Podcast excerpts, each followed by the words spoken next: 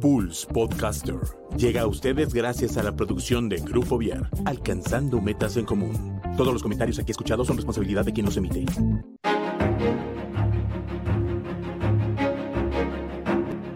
Esto es Zona de Arte. Hola, ¿qué tal? Bienvenidos a Zona de Arte. El día de hoy nos vamos a poner a platicar de cosas muy interesantes con nada más y nada menos que Sebastián Muro Chávez. Sebas, bienvenido, ¿cómo estás? hola, hola. Muy bien, gracias. Aquí con mi amigo Tiro al Blanco. Ah, bienvenidos todos. Aquí, claro que sí, este programa es para todos. ¿Por qué no? Mira, yo aquí, según ya habíamos acomodado las cámaras y estamos. Muy bien, bienvenido, señor Tiro al Blanco. Hola. Sebas, pues platícanos, ¿quién eres? Digo, yo te conozco igual que, que, la semana pasada de Luis Roberto, a ti te conozco de toda la vida, creo que teníamos como 10 años cuando nos conocimos, pero preséntate por favor con nuestro público, ¿quién eres? ¿Quién es Sebastián? Claro, bueno, como dijo Lu, pues nos conocemos desde la primaria, ¿no? Como desde cuarto quinto de primaria, algo así. Desde quinto. Sí. Eh, pero pues bueno, yo soy eh, Sebastián, músico, eh, compositor, pianista, queretano, queretano michoacano. pues sí, pues bueno, soy estudiante, estoy acabando mi carrera de composición y pues ahí ando con, con mis proyectos, ¿no? De tocar jazz y de componer y todas esas cosas. Y de todo.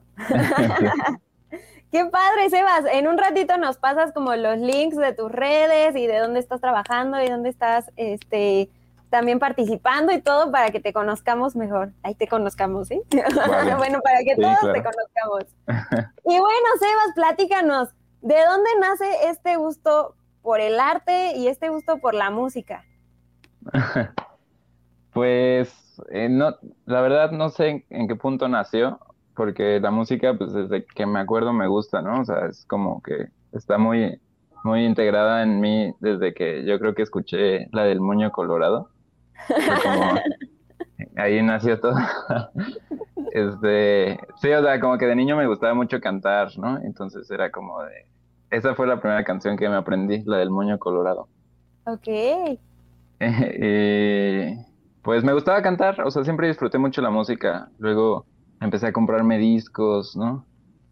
Y, y como que siempre tuve un, tanto de rechazo como a los ambientes que eran como muy serios, como extremadamente serios, como que cuando entraba a un banco como que me deprimía mucho, ¿no? O sea, era como, como que decía, no, o sea, como que no, nunca quiero como trabajar en un lugar aquí así como este, ¿no? Entonces, como me gustaba mucho la música y, creo que de hecho también en parte fue la película de Escuela de Rock que me como que me motivó mucho a, querer tocar la guitarra, ¿no? Por ejemplo. Okay. Entonces ya empecé a tocar la guitarra, mucho con la idea de tocar rock y me gustaban mucho pues bandas de rock, de punk y cosas de ese estilo en la secundaria. Pero ya, ya en la secundaria como que dije, no, pues la verdad, o sea, sí me quiero dedicar a la música, o sea, sí es algo como que, que me gustaría. Y mis papás, pues, eh, me dijeron, bueno, mis papás son como algo serios y me dijeron como, no, pues, si vas a estudiar, pero pues que no sea rock o así, ¿no? Sino, pues, ¿Qué otra cosa, no? Me imagino. es típico, vas a estudiar música, sí, pero ¿qué más? Ajá. O, o bueno, como que su onda fue como de o sea, de si vas a estudiar bien, o sea, en una escuela, ¿no? Y así, o sea, no, no, no de nada más dedicarte pues a tocar y así, o sea, Ah, ok, o sea, como estudio. Ok, Entonces ya dije, bueno, está bien. Y, y entonces empezamos a investigar. Y pues a mí como que me llamó la atención la onda de la composición, como que dije, ah, pues me gustaría como yo crear, ¿no? O sea, no solamente como tocar las obras de, de otras personas, sino pues yo crear. Y pues ya empezamos a investigar y vimos que como que para casi todas las escuelas de composición pedían piano, entonces ya dije como, ah, pues, pues tengo que tocar piano. Y ya empecé a tocar piano, sí. y pues ya, o sea, a partir de ahí ya empecé a estudiar y me enamoré del piano. Ahora es mi instrumento principal. Y pues así fue, así fue como inició. Ok, qué interesante. Mira, porque sí, yo me acuerdo de ti cuando tuvimos la oportunidad de vernos, no me acuerdo si en Bellas Artes, pero me dijiste, no, es que quiero estudiar música. Y yo jamás me hubiera imaginado a Sebas en música, pero la verdad es que he escuchado tu trabajo y es muy, muy bueno. O sea, me, me, me gusta mucho. Muchas felicidades. Ya en, más adelante platicaremos como un poco de esto.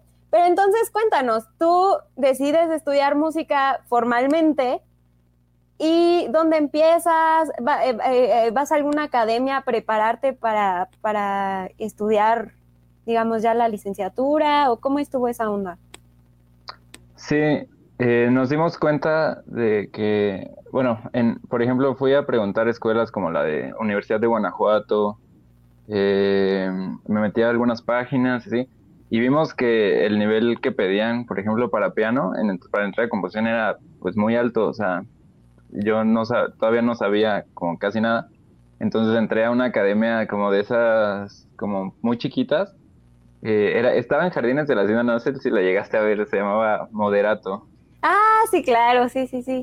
creo que ya no existe. No, sé. se me hace que sí. Ahí por el fogoncito, ¿no? Sí, sí, sí. Bueno, no sé la verdad, pero entré en esa escuela y, ahí pues estuve como un año, un año y medio, pero la verdad avancé muy poquito. Entonces, esto ya fue como en la preparatoria. Yo ya estaba en la preparatoria. O sea, tú decides estudiar música desde la secundaria y ahí fue cuando te empezaste a preparar. Pues no tanto. Me empecé a preparar ya como hasta la prepa, como que cuando ya entró la presión de ¿A eh, qué universidad vas a entrar? Escoger carrera, ya sé. Sí. Ok, ok. Sí, pero digamos que como que, o sea, sí nos dimos cuenta de que el nivel que pedían en las escuelas era bastante alto. Entonces, ahí fue cuando ya me entró como la, prisa y los nervios y, y ya eh, empecé a estudiar como más en forma. O sea, ya fue cuando eh, conocimos a Mauricio Beltrán, yo creo que sí lo conoces, ¿no? Sí, sí, claro, el maestro Beltrán. ¿A él lo conociste eh, en la academia que comentas? No, eh, nos lo recomendaron, nos, lo recomendaron. Tenemos un amigo que, el maestro Alejandro de Percusiones, es amigo de mis papás. Ok, ok. Eh, de, la UAC, el maestro. ok, y este entonces él les dijo vayan con, con el maestro Beltrán. Beltrán. Ajá, entonces ya él me empezó a enseñar teoría y, empecé a estudiar ya piano después, o sea, ya en ese mismo momento ya con la maestra Marta García Renard.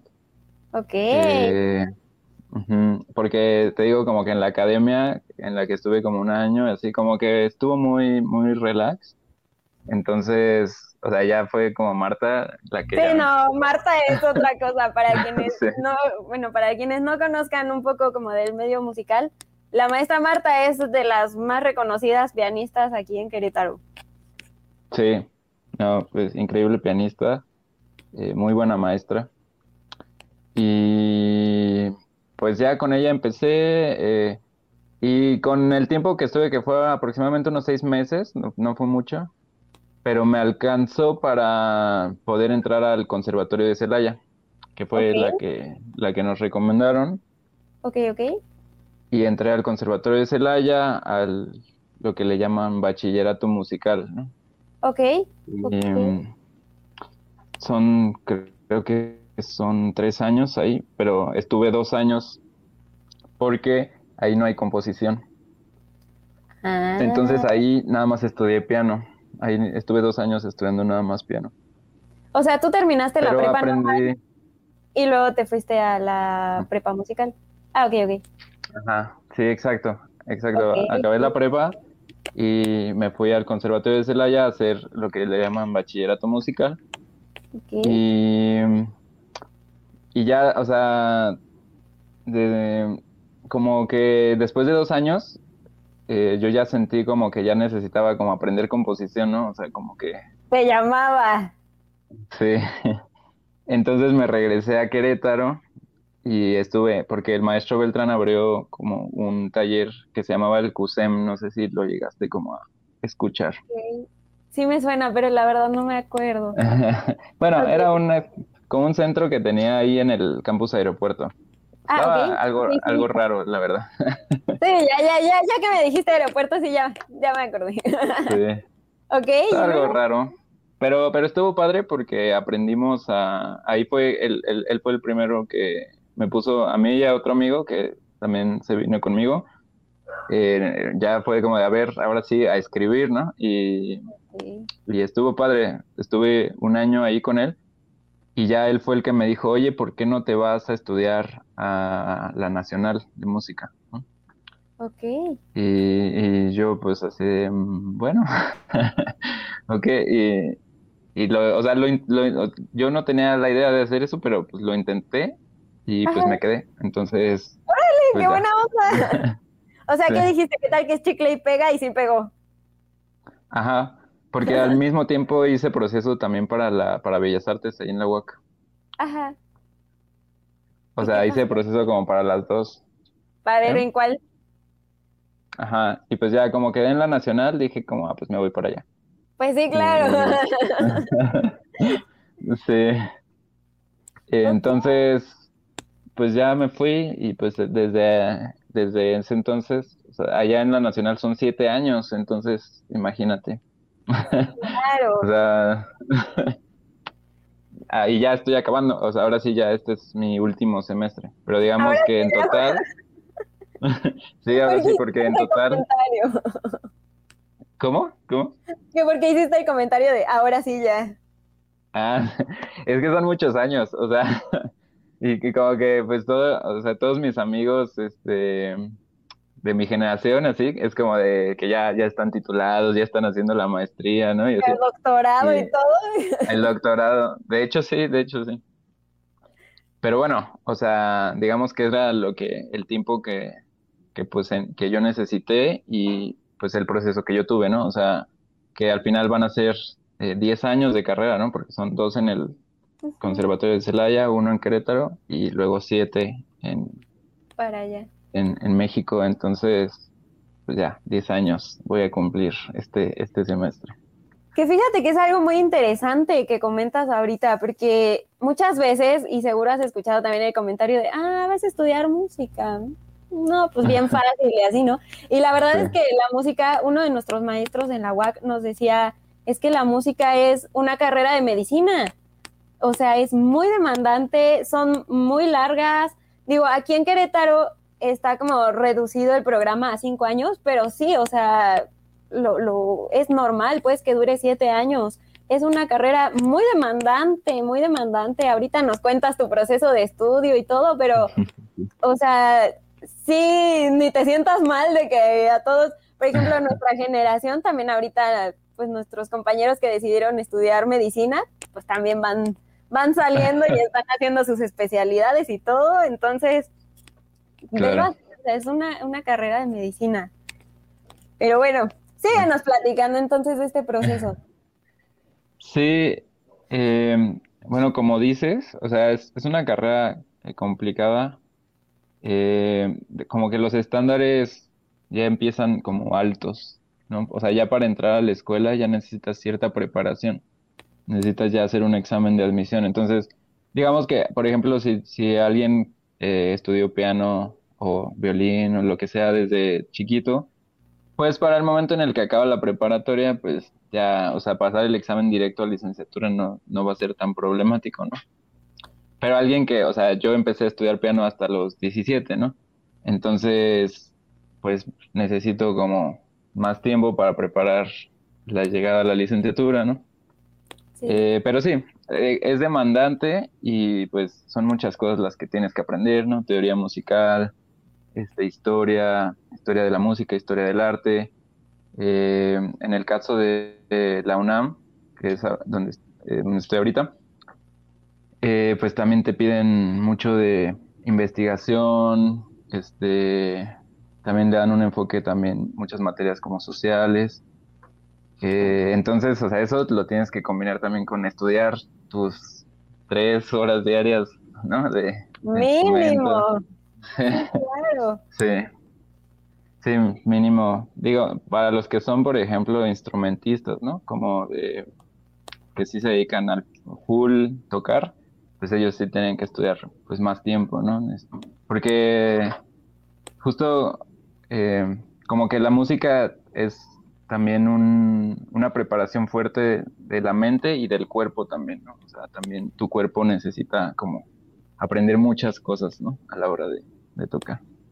Sí, sí, claro. Y, y, eso que comentas, una preparación de calentamiento, de ir preparando también tu cuerpo. Por ejemplo, yo ahorita estoy tomando clase de violín con el maestro Armando Ortiz, que ojalá lo podamos tener en algún momento también por aquí pero él me decía, es que tienes que fortalecer tu dedo, ¿no? Y muchas veces no hacemos eso, o sea, no, no tenemos como consciente eso, pero sí, tienes que hacer, y te deje ejercicios específicos para fortalecer ciertas cosas, ¿no? O los pianistas también que tienen que así como fortalecer sus deditos y todo eso.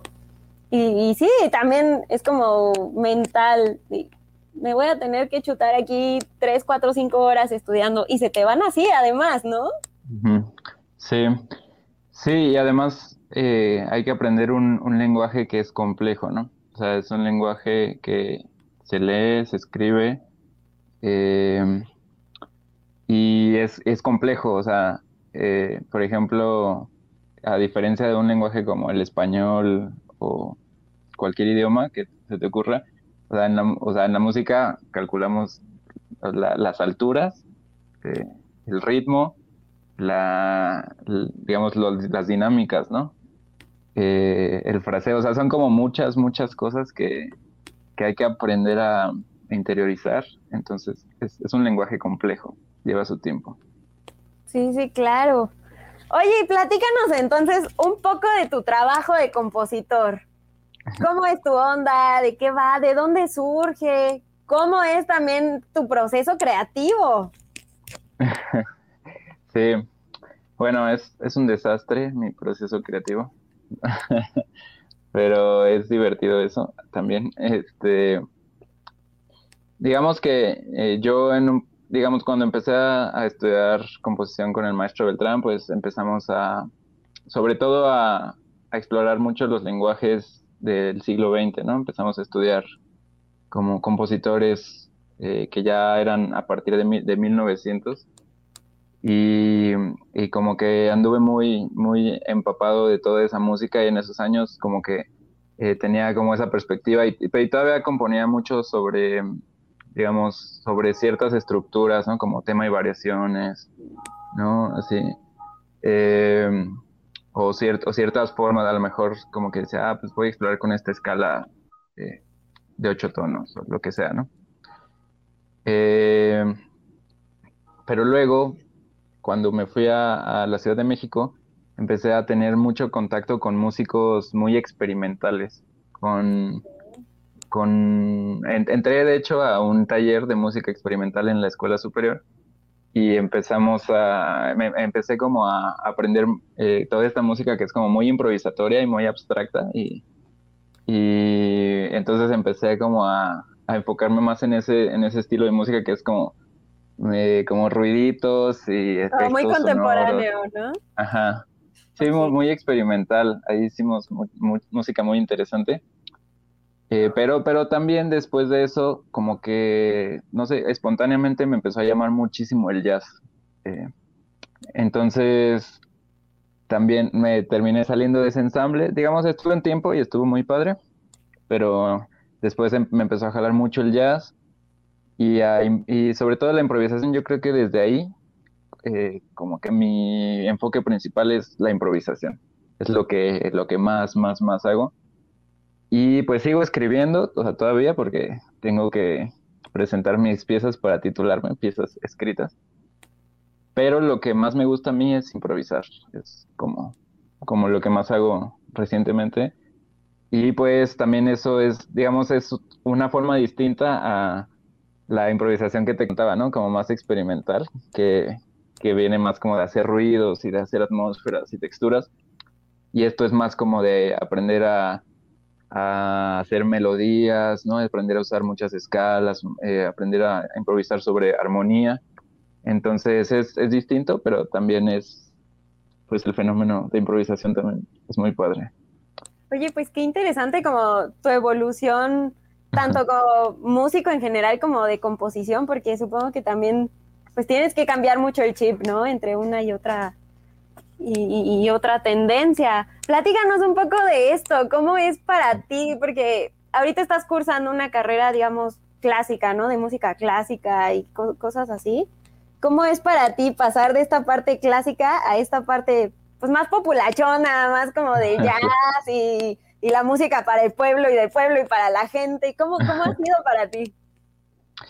Sí, es, que, es una buena pregunta porque es, es justo interesante eh, cómo son dos, dos experiencias muy distintas, ¿no? O sea, cuando escuchas música clásica, como que muchas veces estás como pensando en, bueno, ¿qué forma está haciendo, no? Aquí está la forma sonata y va a reexponer y va, o lo que sea, ¿no? Eh, y, o, por ejemplo, escuchas la orquestación, ¿no? Y dices como, ah, aquí los violines están haciendo tal, lo que sea. Eh, y, y, con el jazz, digamos, es, es más como, con el jazz o la música popular, como que siento que es un poquito más de, pues, de estar en el presente, o sea, no, no, no intentar como analizar la música tanto, sino como de sentirla y, y que en tu mente resuene y ya en base a eso tú vas respondiendo, ¿no? O sea, es como muy mucho de una interacción eh, entre músicos y, y eh, sí, sí cambia tu chip mucho. O sea, sí es eh, también al, a la hora de tocar, por ejemplo, siento que es mucha más libertad, ¿no? Como que cuando tocas música clásica, o, no, no música clásica, sino música que está como escrita, que todo está como puesto en el papel, tienes como mucha presión en cuanto a, de, ay, esto no me puedo como... Tiene que salir exactamente así. Sí, y en cambio el otro proceso es más, es mucho más libre, ¿no? Entonces también por eso a mí me, me llamó como más la atención.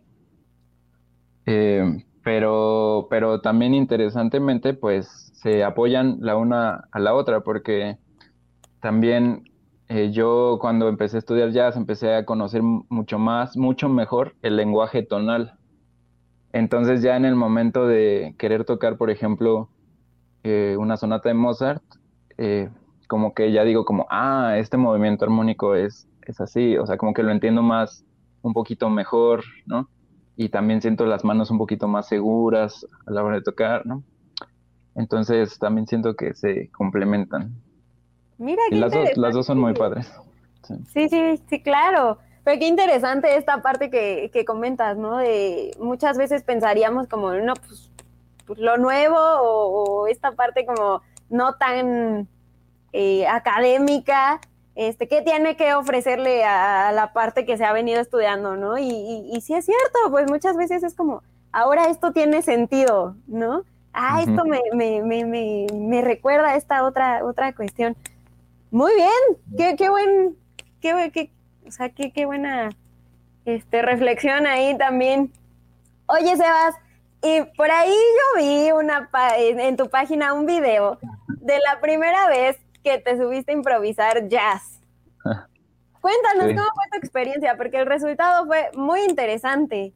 ¿Qué, qué pasaba por tu mente? ¿Cómo surgió además este de pues, súbete a, a, tocar y qué toco, ¿no? O sea, ¿cómo lo viviste? Sí, Este, estuvo padre, eh, pero digamos, yo ya había ido a varios jams, pero nunca me había subido a tocar, ¿no? O sea, como que los jams de, jazz es como que, pues todo, o sea, llegan y normalmente pues ya más o menos se conocen, entonces ya empiezan a, empiezan a tocar y, es como de, ah, eh, ¿qué, estándar tocamos? No, no puede estar. Y, y, así como, un, dos, uno, dos, tres, ¿no? Y este entonces, por eso subirse a un jam es medio peligroso porque no sabes como, no sabes qué, qué rola van a querer tocar, ¿no? O sea, a veces tú puedes decir como, oye, yo quiero tocar esta. Y pues se puede, ¿no? Pero, pero muchas veces es como de, esta, esta rola y, y cuentan, ¿no? Entonces, eh, pues esa vez yo no tenía tanto planeado subirme, la verdad, pero iba con mi novia y con, con un primo mío. Y él, él me estaba diciendo, ¿a qué hora te subes? ¿A qué hora te subes? y yo sé, no, espérate tantito, porque no sé, no sé. Y no, ya, ya. Y entonces hubo un momento en el que ya no, no había pianista, entonces eh, mi primo me dijo, órale, órale, vas, ¿no? Entonces casi, casi que me... Que me, me, empujó. entonces ya dije como, bueno, bueno. Y ya me subí, me dije, me dijeron, vamos a tocar tal, ni siquiera me acuerdo, o sea, em, vamos a tocar tal. Y yo así, pues no, no, me, no me la sé. Y ya me, dijeron, me dijeron, toma, y me pasaron una tablet con, con el cifrado, con los acordes. Y dije, bueno, ya vi, o sea, vi que estaba en do menor y empezaron a tocar, ¿no? Y, y, yo así de, pero, o sea, no entendía como, por ejemplo, el ritmo armónico, ¿no? O sea, no, o sea, no sabía en cuándo cambiaba el acorde, cuándo no. Entonces, o sea, yo solo entendí do menor. Y, en cuatro cuartos en do menor, cada cuatro tiempos cambio de acorde y a ver qué sale. Sí, sí, o sea, realmente empecé a tocar en blanco casi, casi. O sea, mi único pensamiento fue do menor y ya. Y y entonces, o sea, como que todo pasó muy rápido. Este, hasta me, eché un solo y todo. Y, y cuando me bajé, cuando se, se, acabó, tocamos esa y luego tocamos otra que sí me sabía. Entonces en esa ya estuve más relajado. Ya pasó toda la adrenalina. sí. Pero cuando me bajé estaba, yo me sentía muy confundido porque como que sentía que lo había que lo había hecho mal, porque porque no, no sabía qué había pasado, o sea, como que, o sea, como que dices que pues, seguramente toqué bien feo porque ni, sabía. Ni me escuché. Y, sí. y luego eh, mi, novia me había grabado y entonces ya después eh, pasaron creo que hasta días o así y ella me mandó el video entonces lo vi y dije órale neta soy yo ¿Quién es ese pianista tan bueno que se consigue? sí. No, me, sorprendió porque, porque dije, órale, se escucha padre, ¿no? O sea, como que me sentí bien, me sentí, se, se, sintió bonito, como de, ah, pues sí toqué, toqué bien. Entonces, eh, como que fue un aprendizaje de, de, pues, aventarme, o sea, de es bueno aventarse, aunque quizás puedan no, no, salir tan bien, pero, pero ya cuando lo ves en retrospectiva dices como, bueno, pues no, no salió mal, ¿no? O sea, ni me morí y aparte salió padre. Entonces, como que un poquito confiar, aunque estés como en duda, un poquito confiar, ¿no? Pero pues ya después, después de mucho tiempo yo ya me, me, hice adicto a los jams, ¿no? O sea, empecé a... ¿Qué dijiste? Sí, soy de aquí, sí, largo. sí, pero digamos, sí se requiere como estudiar y prepararse y aprenderse piezas, ¿no? Pero, pero nunca, nunca sabes eh, en sí qué, qué, es lo que va a pasar con, con exactitud. Sí, ¿no? Y, y, por ahí también vi uno de tus videos. Ah, es que yo, yo soy fan de mis amigos, ¿eh? Entonces todo el tiempo ando viendo como qué hacen y qué... Pues está padre. Y vi un video que, que subiste de la improvisación, ¿no? Que estabas explicando como este tipo, que, hay tipos de improvisación y todo. Platícanos también cómo ha sido para ti, pues cada una de las improvisaciones que, que, que platicas en, en, ese momento, que cuando tú te subes a un jam, ¿qué dices? Voy a hacer esto, voy a hacer lo otro, este, saber qué sale, o se ponen de acuerdo, ¿cómo está esa onda? A ver. Sí, eh, bueno, lo padre de, eh, la improvisación es que pues no hay no hay un número finito de maneras, hay incontables maneras de improvisar. Y digamos que el jazz es, es una manera, digo, incluso el jazz tiene varias maneras de improvisar, pero digamos que en el jazz es mucho de aprenderte piezas, ¿no? Aprenderte canciones, aprenderte la melodía y la armonía. Pero no, pero, pero esa no es la única manera. O sea, hay, eh, yo hablaba en ese video hablo sobre la improvisación libre, que es eh, precisamente completamente libre, o sea, solamente tocar y, lo que salga, ¿no? Y, y eso como que lo tomé mucho de este taller que te cuento de música experimental, ¿no? Donde el maestro era, no sé si te suene, ¿conoces a Willy Terrazas? Ah, sí, claro, sí, sí, sí, sí, claro. Ah, bueno, él era el director de ese ensamble de, oh, Muy bien. Sí, entonces, pues Willy es todo, todo un, todo un cerebro, ¿no? Todo un personaje. Sí, sí, claro. Muy interesante. Entonces él, él nos decía, es que la música está en, en tu cerebro, o sea, la música está en el cerebro de quien la escucha. O sea, si para ti la música es el, el viento chocando en los árboles, entonces eso es música, ¿no? O sea, si para ti la música es escuchar el tráfico de los coches, entonces estás, está bien, o sea, no, nadie te tiene por qué decir, o sea, eso es música para ti. Ajá. Entonces, eh, pues bajo, bajo un poco bajo ese principio, eh, yo a mí me gusta como compartir esta idea de la improvisación libre, que es como, o sea, tú puedes tocar lo que sea y no te vas a equivocar porque es libre, o sea, no hay, no Nadie te puede decir que no. sí, exacto. Exacto. Y digo, obviamente, eh, cuando tocas libremente, eh, lo primero que vas a tocar va a ser cosas, un poco cosas que ya has tocado antes, o sea, cosas que, que, tus manos ya tienen experiencia, que tu oído busca.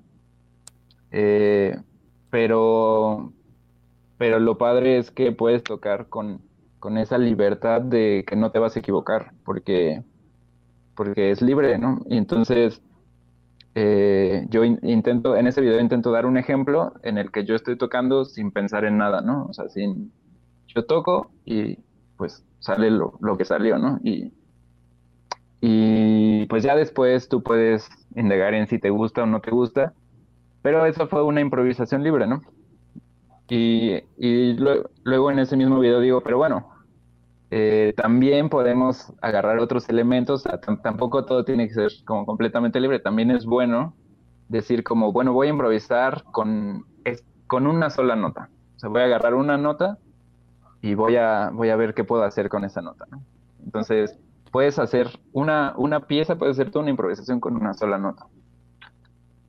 Y, y, eso, pues le puedes ir subiendo niveles. A ver, puedo hacer una improvisación con un solo intervalo, ¿no? puedo improvisar con un acorde o puedo improvisar con una progresión de acordes, ¿no? Y así, o sea, puedes llevarlo hasta el infinito, pero pero el punto es que puedes puedes eh, improvisar tan libre como quieras, pero también te puedes poner este como pequeños ejercicios, ¿no? Pequeños. Claro. Básicamente de eso se trata ese video. Muy bien digo, está, está muy, muy interesante también la, explicación que nos das. Luego les ponemos también el link del video para que escuchen a Sebas improvisar. y platíganos ahorita qué proyectos traes entre manos. Sí, eh, bueno, ahí van los comerciales. Tú échale, para eso estamos. Eh, sí, ahorita acabo de arrancar, llevamos dos semanas y cachito con un proyecto que se llama Jazz Analysis. Eh, lo estoy haciendo con dos amigos míos con los que yo tocaba. Eh, se me olvidó mencionar que antes de, antes de que empezara toda esta locura del coronavirus, eh, yo estaba tocando jazz en varios lugares con unos amigos. Teníamos una banda y estábamos tocando y pues ya murió, pasó, sucedió la pandemia y todo eso murió. Entonces, eh, dos amigos, el bajista y el saxofonista, empezamos a trabajar en este proyecto que se llama Jazz Analysis y que estamos subiendo contenido todos los días y es contenido relacionado a aprender un poco de improvisación, aprender teoría de jazz, eh, ver transcripciones, estamos transcribiendo solos de, los personajes de la historia del jazz, estamos eh, yo, yo subo algunas improvisaciones que hago y, le estamos dando un formato padre, ¿no? Es, como una onda educativa. Eh, y eso es, eso es uno de los proyectos en, los que estoy trabajando que, me está gustando mucho. La verdad está, está padre. Entonces, sí, está padrísimo. También ahorita nos pasas el link porque yo sí lo sigo. Yo sí lo sigo, pero sí traen contenido muy interesante porque además no lo hacen tedioso, no es como la clase de siete horas, o sea, no, es así rápido. Nada más pesca este tip y este tip y así te lo van dando. Está muy, muy padre este proyecto. Muchas felicidades, por cierto. Gracias, gracias. muchas gracias. le, estamos echando ganas para subir contenido todos los días. Y eh, pues bueno, ese es, ese es uno que, me parece un proyecto muy padre. Eh, yo, por mi parte, pues estoy eh, también ahí en mi página, de, en mi página personal de mi, de mi música, estoy intentando también subir cosillas, cosillas que tenía guardadas. También estoy trabajando en, unos en unos nuevos proyectos que me, estoy enfocando también en el arte audiovisual, ¿no? O sea, como hacer videos eh, que, yo, que, yo estoy grabando y los estoy musicalizando también.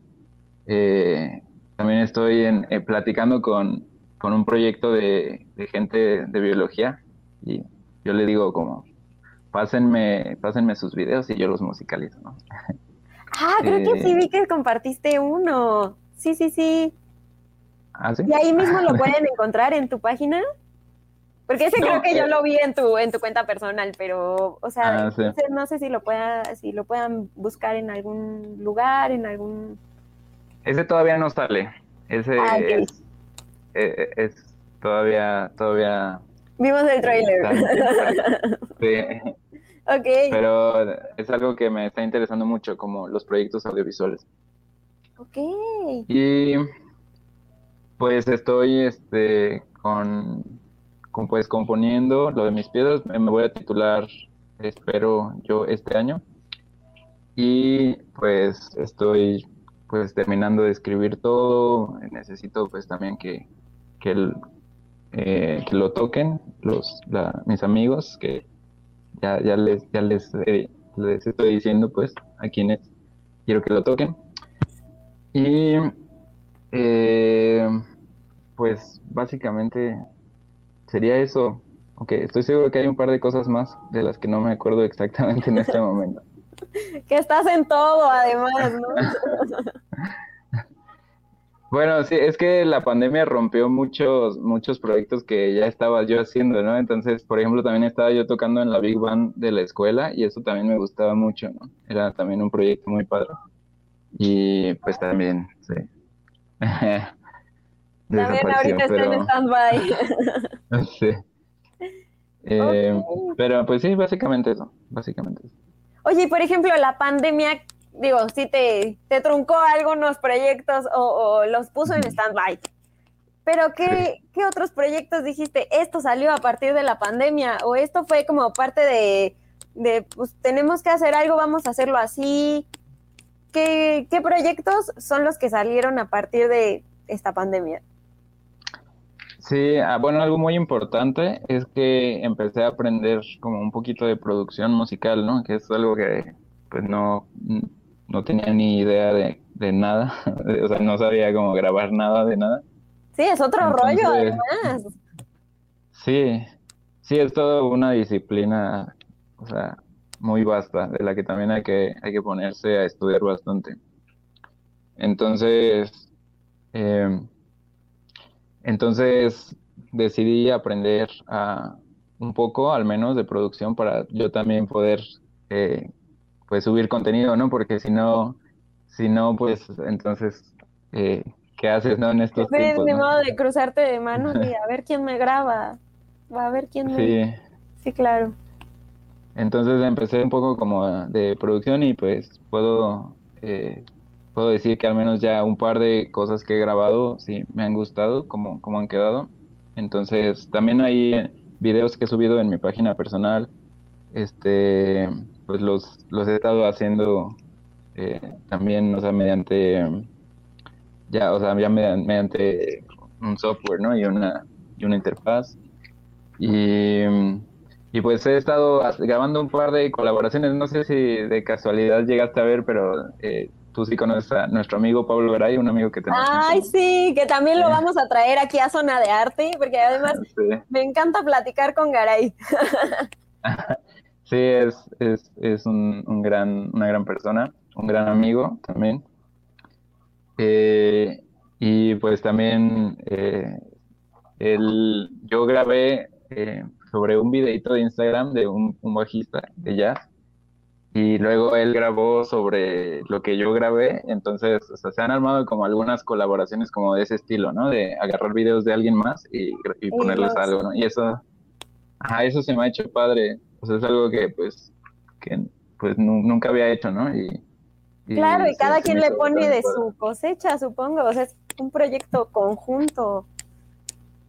Sí, sí, es justo creo que eso, ¿no? Las colaboraciones a distancia creo que es algo que, que es algo muy, muy positivo, ¿no? Que, que, ha salido de esta situación. Ok, qué padre. Digo, y sí, hay que, hay que adaptarnos, ¿no? Hay que irnos adaptando y yo creo que es parte también del artista. También lo platicábamos la semana pasada de, pues no, que muy creativo, a ver, ándale, ¿qué te va a ocurrir ahora, no? ¿Cómo vas a hacerlo? Y, y qué padre que, digo, que, que, podamos ver como el lado positivo de lo que ha traído esto y cómo hemos tenido que, que evolucionar y adaptarnos. Sí, sí, es completamente necesario. Sí, sí. Porque si no, pues, sí, si no, no, no hacemos nada. Fíjate que hay, hay un, un término que se llama punto de bifurcación. Si no me equivoco, es un término físico que es como este, este punto exacto en el que algo está colapsando. Entonces tiene dos cosas, o, sobrevive y evoluciona y crece obviamente, o muere, ¿no? Y ahorita estamos como en eso, como el, es el punto de bifurcación. Tú, tú, tú ves si vas a, hacer algo para evolucionar o, o de plano, pues ya, lo que sigue. ¿no? Y yo, yo creo que, es algo interesante. Bueno, a mí me parece. sí, digamos que dentro de la necesidad como que pues salen cosas que igual no nunca esperaste hacer, ¿no? Antes también. Sí, sí, claro. Por supuesto que, hoy Dios, mira, ya nos andamos cayendo, disculpen ustedes. Muy bien, Sebas. Oye, y por ahí al inicio de la entrevista nos comentaste que, el piano es tu instrumento musical principal, pero ¿qué otros instrumentos tocas? Em, pues bueno, yo empecé a tocar la guitarra, eh, como comentabas, lo de escuela de rock.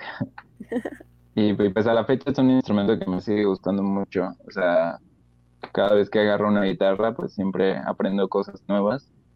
Y, también es un instrumento padre, pues como muy portátil, ¿no? Para irte y pues puedes cantar canciones, ¿no? pues más que el piano, sí. sí, más, más portátil que el piano. Pero sí, es un instrumento muy padre. Y, y también me gusta mucho cantar. Sea, es algo que no mucha gente sabe, pero me gusta mucho cantar. No, no, no sabíamos eso. A ver, échate una rola. luego en algún proyecto audiovisual haremos algo con Sebas cantando. Vamos a ponerlo a cantar a ver. no, pues qué padre. Mira, eso sí no, no, lo tenías muy guardadito. Oye, por ejemplo, en guitarra o en canto, ¿llevas algún, algún método o, o es más como por tu lado, por tu gusto, le vas agarrando? no, sí es, sí es muy por mi lado. Bueno, digamos que en canto sí tengo como algunas, algunas bases porque en, el conservatorio de Celaya era la, la materia de, ¿cómo era? Era conjuntos corales o algo así. Ah, ok, ajá. Eh, era obligatoria y era para todo el mundo, o sea, todos, todo el mundo teníamos que entrar a, los coros a cantar. O sea, aparte de la currícula. sí, o sea, sí, todo el mundo, o sea, era como la única materia que llevabas todos los años, siempre, todo, o sea, siempre. entonces, entonces, este, eh, ahí pues nos enseñaron mucho de, técnica, o sea, de, digo, técnica vocal también, para coros, o sea, tampoco, tampoco es así como las... Para solistas, sí. sí. Pero sí, digamos que aprendes mucho como de, bueno, cómo, cómo respirar, ¿no? O sea, cómo, cómo distribuir el aire, eh, también técnicas para entonar o técnicas para cantar como en diferentes timbres o eh, pues también leer, ¿no? Y, y también afinar, ¿no? Sobre todo.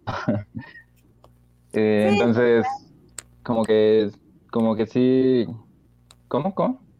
Ah, que sí, me imagino, o sea, por lo menos cosas básicas como impostar la voz, este, pues entrenar tu oído y tu boca, porque además eso es como complicado, ¿no? Tú piensas que estás cantando una cosa, pero está saliendo otra y como muchas, muchas cuestiones así, me imagino.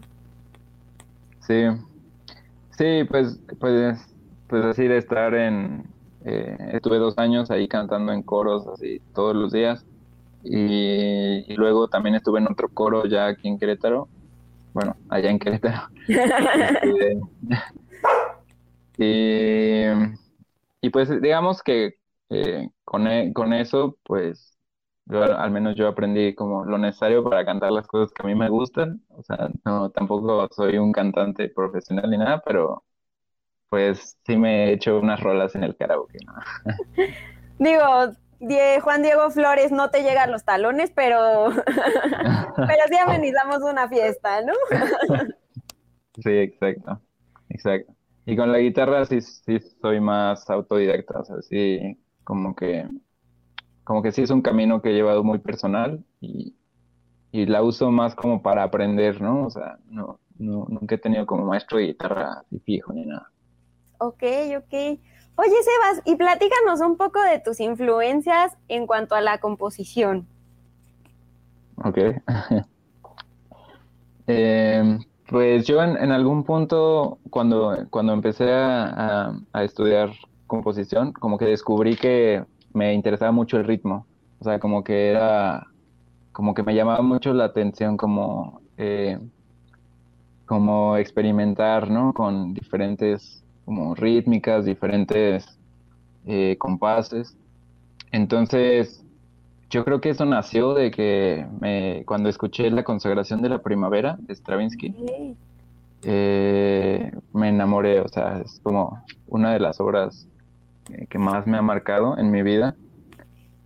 Y, pues ya de ahí también me pasé a escuchar, escucho, escuchaba muchísima música de Bartok, de Stravinsky, de Ligeti, eh, que, que, digamos que tienen, por ejemplo, bueno, Stravinsky, pues toda la tradición rusa, ¿no? Pero además el, tipo estaba pues muy loco. Dejaría de ser músico. Eh, pero, por ejemplo, Bartok y Ligeti, que son húngaros. Bueno, Ligeti no, Ligeti es otro país que está por ahí. o sea, no es precisamente húngaro él. No somos geógrafos, perdónenos. sí. pero pero eh, traen, por ejemplo, toda, toda esa eh, toda esa zona de Europa Oriental, eh, digamos Hungría, este, Eslovenia, ¿no? Eslovaquia, son tienen una música tradicional muy, muy interesante, muy, muy compleja en, en, cuanto a ritmo. O sea, los niños están acostumbrados a cantar canciones que están en 11 octavos, ¿no? O, o, o así, o sea, como es como cosa de todos los días, así como hacer una canción en siete o una canción en cinco, ¿no? Entonces, eh, creo que creo que por eso me gustan tanto como Bartok y Ligeti, ¿no? Ok, sí, además sí son como desafiantes, digo, además para su época, no, pues fueron como revolución total, ¿no? Y, a, la fecha, eh, sobre todo, por ejemplo, como dices, aquí en México o eso, no tenemos el oído entrenado, estamos muy acostumbrados pues al cuatro cuartos, al tres cuartos, o cosas así que, que, escuchamos del día a día, y tener este tipo de, de, tiempos son, pues están interesantes, están muy, muy, te hace girar la ardilla, pero a mil por hora. Sí, sí, es, es un tema muy interesante, como, eh, es algo que se puede cultivar desde desde muy pequeño, ¿no? Y como, o sea, mucha, mucha de la cultura musical, no, no solo en México, sino en todo el mundo, está restringida a cuatro cuartos. O sea, es un fenómeno casi, casi que global. Entonces, eh, pues yo entré en guerra con eso, ¿no? como que, como que decidí que mi música eh, no, no, no sería parte de, de, eso, o sea, no como que, como que dije, no, pues, ¿para qué compongo en cuatro cuartos? Mejor compongo en algún compás, como que no, que no haya tantas piezas. Y por eso, por eso me gustó mucho la, la playera que, tienes en tu, ah, ¿En zona de arte? sí, en zona de arte. Sí, esa playera está, está muy padre, por eso me gustó. Luego compartimos a, Sebas, porque Sebas es uno de nuestros modelos de zona de arte. Oye, Sebas, pues ya para terminar, eh, no sé si quieras mandar algún mensaje. La verdad es que estamos pasando padrísimo aquí el, cotorreo, pero ya se nos está terminando el programa. Seguro te vamos a invitar a una segunda parte, pero no sé si quieras eh, decir algo, mandar algún saludo, eh, compartir algún, algún pensamiento o algo. Sí, claro. bueno, para empezar, mi mensaje, digamos, como en la cuestión como pandemia y todo, es pues eh, les, mando mucho buena, mucha buena vibra a todo el mundo. Espero que, no le estén pasando como tan mal. O sea, sabemos que mucha gente también perdió muchas, muchas cosas, ¿no? Con la pandemia. Entonces, pues, no sé, un, mensaje de apoyo. Eh, eh, pues, sobre todo como, pues, muchos buenos deseos, ¿no? Para toda la gente. Y pues sobre la música, por ejemplo, eh, pues yo personalmente he pasado por muchos tiempos de duda, de incertidumbre, ¿no? De, de pérdida de autoestima en cuanto a que muchas veces uno piensa que, que, no es suficiente, ¿no? O sea, que nunca va a ser como algo, algo bueno o algo como, como que, que le guste a las demás personas o lo que sea. Y mi mensaje sería que, que pues o sea, tú ya tienes música dentro, o sea, nada más es cuestión de que la, de que te animes como a sacarla, ¿no? Y, y, y como lo que contaba de la improvisación libre, pues la música, pues está en, tu cerebro, ¿no? Y, si te gusta, pues es válida. Entonces, eh, para todas esas personas que, que tienen dudas de su trabajo, o sea, yo creo que a todos nos pasa. O sea, yo he tenido muchas dudas acerca de si mi trabajo vale la pena pero, eh, o sea, teniendo en cuenta que eres una persona única, nunca va a haber nadie como que eres irrepetible, ¿no? Entonces, eh, por eso mismo tu música ya vale la pena porque va a ser única, ¿no?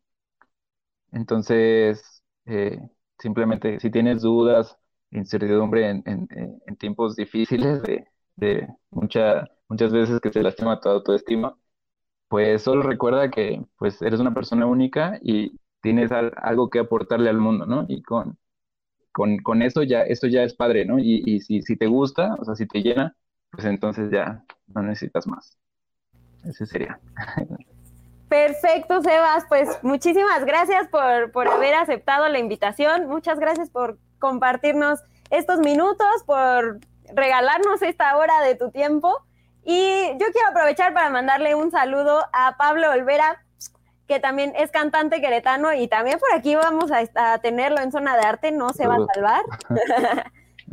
y pues nada, desearte muchísimo éxito en todos tus proyectos. Ahorita eh, los dejamos aquí en, en, la página y que vayan a visitarte, que vayan también a, a conocer qué es lo que se está haciendo aquí en México. Muchas gracias, Lu. No, pues un placer. La charla estuvo muy amena.